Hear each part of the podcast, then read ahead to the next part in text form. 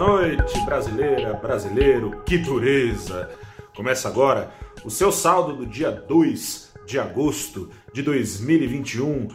Mais um dia em que, enquanto as bolsas de Nova York renovavam recordes, o Ibovespa descia a proverbial ladeira, fechou hoje em baixa de mais de 2%, uma queda de 2,28%, descendo de volta a faixa dos 116 mil pontos, né? E aquele negócio de 200k no Ibovespa nunca parece que vai se confirmar, né? Pelo menos a impressão é essa. Vamos ver, né? O que acontece com o Brasilzão aí. Enquanto isso, pelo menos o dólar, com uma baita ajuda do exterior, afinal de contas, recordes em Nova York, né? Isso é sintoma de apetite ao risco em alta no mundo, não no Brasil. Mas o dólar ficou ali de lado andou de lado, uma queda de 0,02% só, enquanto caía mais fortemente nos demais países. Dólar, então, mais uma vez, no fim do dia, aos R$ 5,18, mais precisamente R$ 5,18,37. Que dureza, porque é aquela história, né, gente? É...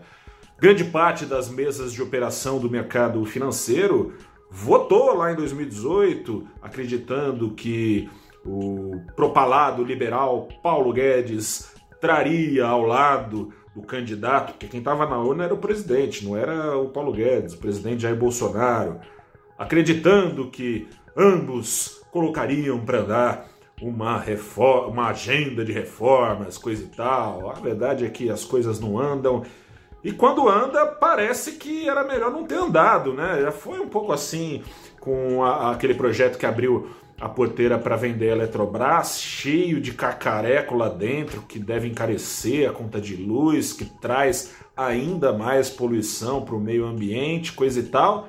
Com a reforma do imposto de renda, uh, a que a Câmara deu aval na noite passada e ratificou ali, votou as emendas, recusou a maior parte delas nessa tarde, a recepção do mercado. Bom, esses números que eu falei do Ibovespa falam por si só, enquanto renovavam recordes as bolsas de Nova York.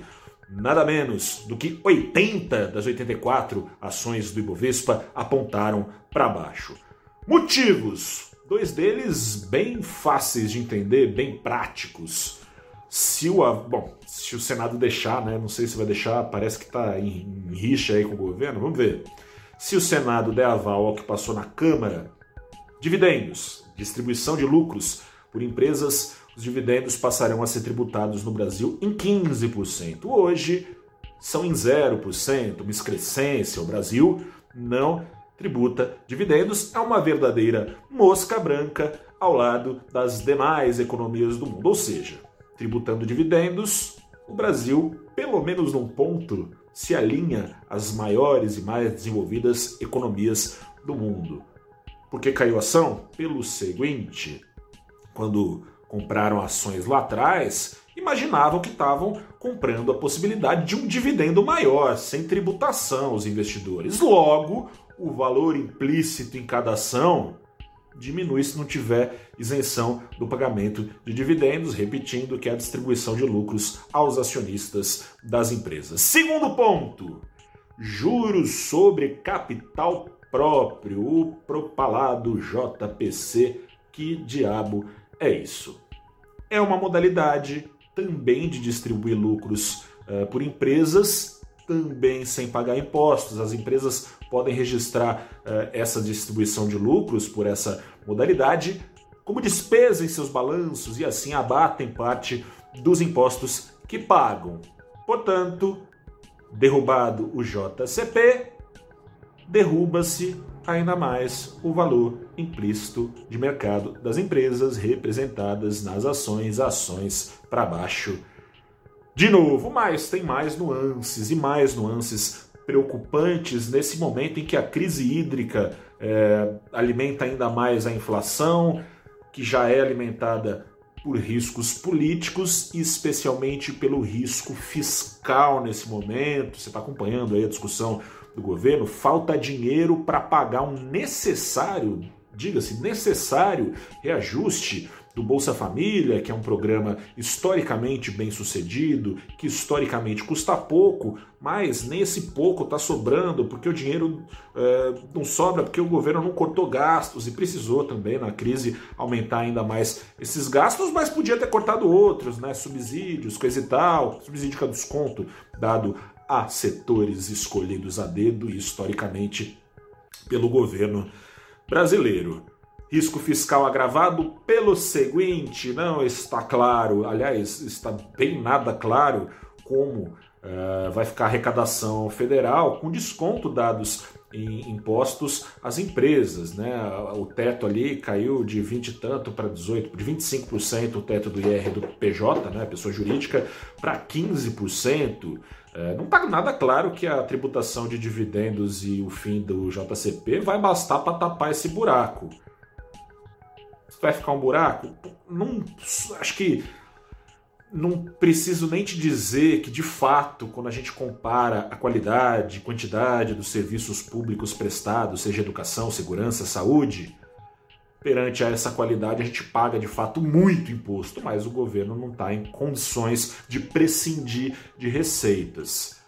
O ministro Paulo Guedes parece estar, tá, ele sempre né, responde aos críticos quando apontam para esse problema, que o Brasil vai crescer mais com os empresários pagando menos impostos. O histórico recente, aliás, mostra que não é tão fácil assim, não dá para acreditar em fadinha do crescimento, fada não existe. A presidente Dilma é, tá de prova, né? Deu desconto na folha de pagamentos, não foi convertido esse desconto em mais crescimento. Para crescer, não basta dar desconto em impostos, é preciso diminuir os riscos. Já falei, inflação alta, risco político, risco fiscal, risco fiscal, fiscal agora possivelmente sendo agravado com isso juro para cima, se coloque no lugar de alguém que está tendo um, pelo menos um descontinho ali, dono do capital, dono da empresa, que está tendo um desconto em impostos. Você vai abrir outro negócio que já está exposto a esses riscos? Você vai expandir o seu negócio? Já está difícil de lidar com ele diante desses riscos? Com os juros subindo, como estão subindo e talvez mais ainda com esses riscos que não param de crescer, é bem mais tentador colocar esse dinheiro, por exemplo, em títulos atrelados à Selic em alta, atrelados à inflação em alta, você aí se investe em bolsa.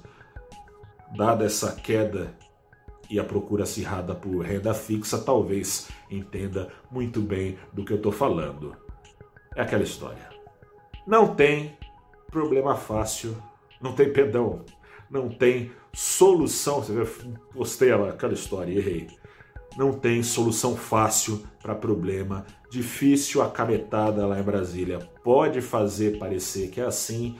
Você, brasileira, brasileiro, escolados, sabem que não é. Sabemos todos. Eu sou o repórter Gustavo Ferreira, fico por aqui. Grande abraço a você. Força na peruca aí do outro lado, a peruca mexendo aqui. Força na peruca do outro lado, vamos que vamos.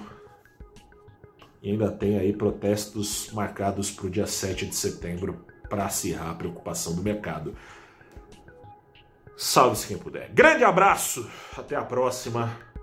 Que amanhã eu traga melhores notícias. Tchau, tchau.